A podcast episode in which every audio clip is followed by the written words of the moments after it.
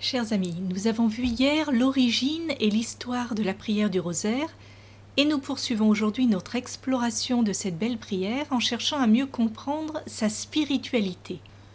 On peut dire que la prière du rosaire est une prière répétitive, contemplative et unitive. D'abord, il s'agit d'une prière répétitive. Répétitive parce que l'on enchaîne comme des perles sur un collier la prière du Notre Père, puis dix fois la prière du Je vous salue Marie, et cela cinq fois de suite pour un chapelet ou vingt fois pour un rosaire. Elle est répétitive aussi parce que tous les jours on recommence. Cette prière du rosaire est donc très répétitive. Certains pourraient s'en scandaliser, avec justesse d'ailleurs, et dire oui, mais le Seigneur nous a bien mis en garde dans les évangiles quand il nous a dit Lorsque vous priez, ne rabâchez pas comme les païens, ils s'imaginent qu'à force de paroles ils seront exaucés. Ne les imitez donc pas.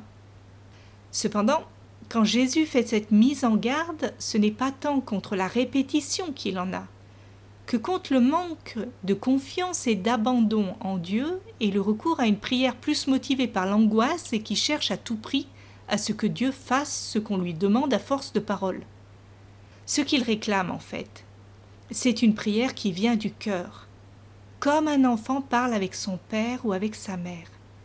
C'est d'ailleurs bien la définition que donnait sainte Thérèse de l'enfant Jésus quand elle disait Pour moi, la prière, c'est un élan du cœur.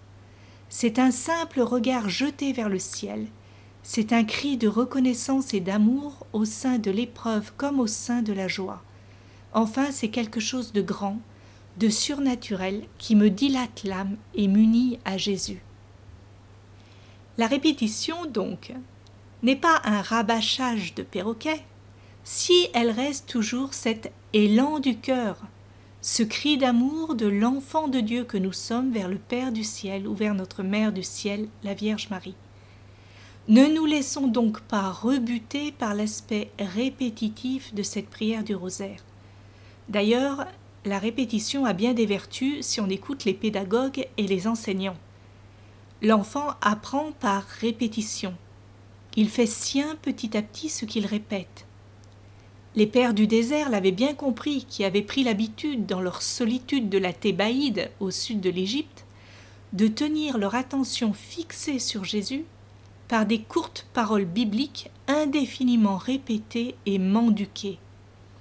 Cassien, au IVe siècle, nous raconte dans ses conférences ses visites aux moines anachorètes les solitaires du désert, dont un qui reprenait sans cesse le début du psaume 69.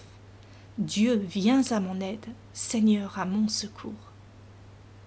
Non seulement il s'agissait de tenir son intellect en laisse, si je puis dire, et éviter l'éparpillement de l'imagination, mais surtout il s'agissait de faire descendre la prière de la tête dans le cœur pour l'embraser d'amour pour Dieu.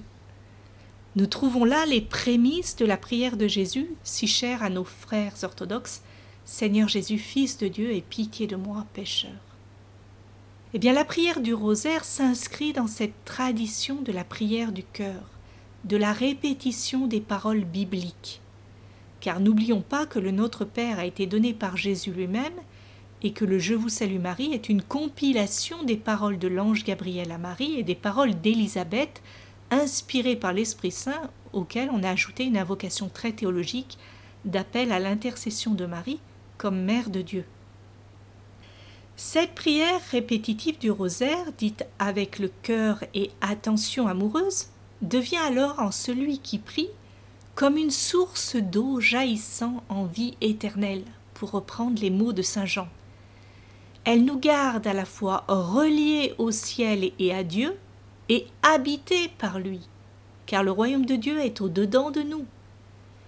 Elle est comme cette échelle de Jacob où les anges de Dieu descendent et montent. Ils montent pour porter devant Dieu par les mains de Marie nos actions de grâce, nos louanges et nos demandes, et ils descendent pour nous apporter les grâces du ciel, la faveur du Père, les effluves de sa grâce sanctifiante, ses bénédictions.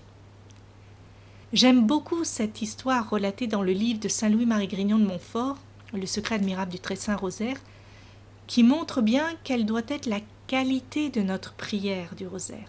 Je dirais son authenticité intérieure, l'amour qui meut cette prière pour toucher le cœur de Marie.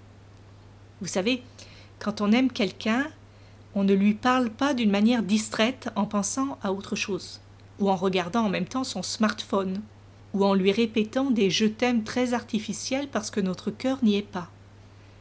Eh bien avec la Mère de Dieu, c'est pareil. Si on l'aime, on l'honore par une vraie prière qui vient de notre cœur aimant.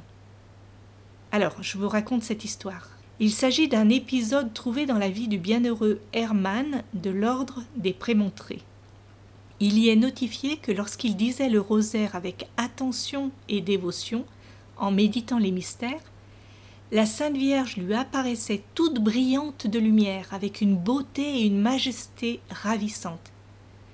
Mais ensuite, sa dévotion s'étant refroidie, comme il ne récitait plus son rosaire qu'à la hâte et sans attention, elle lui apparut le visage tout ridé, triste et même désagréable.